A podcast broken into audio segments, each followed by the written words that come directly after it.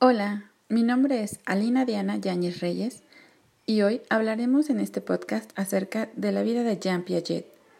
Jean Piaget nació el 9 de agosto de 1896 en Suiza y murió en Ginebra en 1980.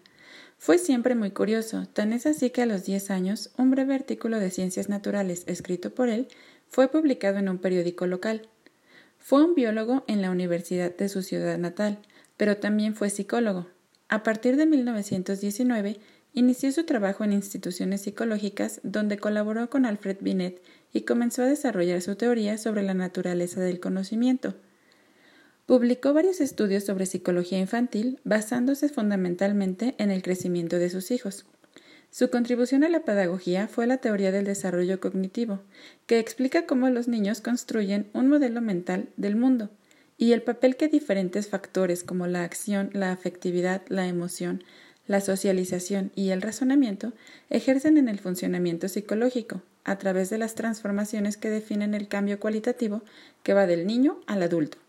Las cuatro etapas o estadios de la teoría son el periodo sensomotriz, que abarca desde el nacimiento hasta los dos años, donde el aprendizaje se lleva a cabo a través de la imitación, el periodo preoperacional que va de los 2 a los 7 años, y en él se desarrolla el pensamiento egocéntrico. La imaginación también se desarrolla, y el lenguaje se convierte en un medio importante para poder expresarse. El tercer estadio es el de acciones concretas y va de los 7 a los 11. Se caracteriza por el desarrollo de la capacidad de razonamiento a través de la lógica, pero sobre todo de situaciones presentes y concretas, ya que puede distinguir la realidad y la ficción, y el niño comienza a conocer la moral. En el cuarto periodo, que es el de las operaciones formales, abarca de los 11 a los 15 años. El niño ya desarrolla la capacidad de formular hipótesis y llevar a cabo la resolución de problemas. Además, comienza el interés en las relaciones humanas y la identidad personal. También se desarrollan otros tipos de pensamiento. Piaget supo combinar las distintas profesiones y su vida personal y sacó lo mejor de ellas.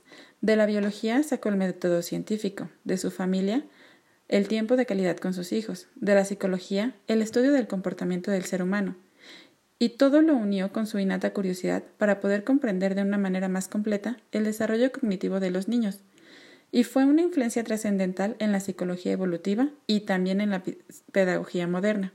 Fue una mente muy bien encausada para un gran fin. Bueno, muchas gracias por escucharme. Hasta luego y buen día.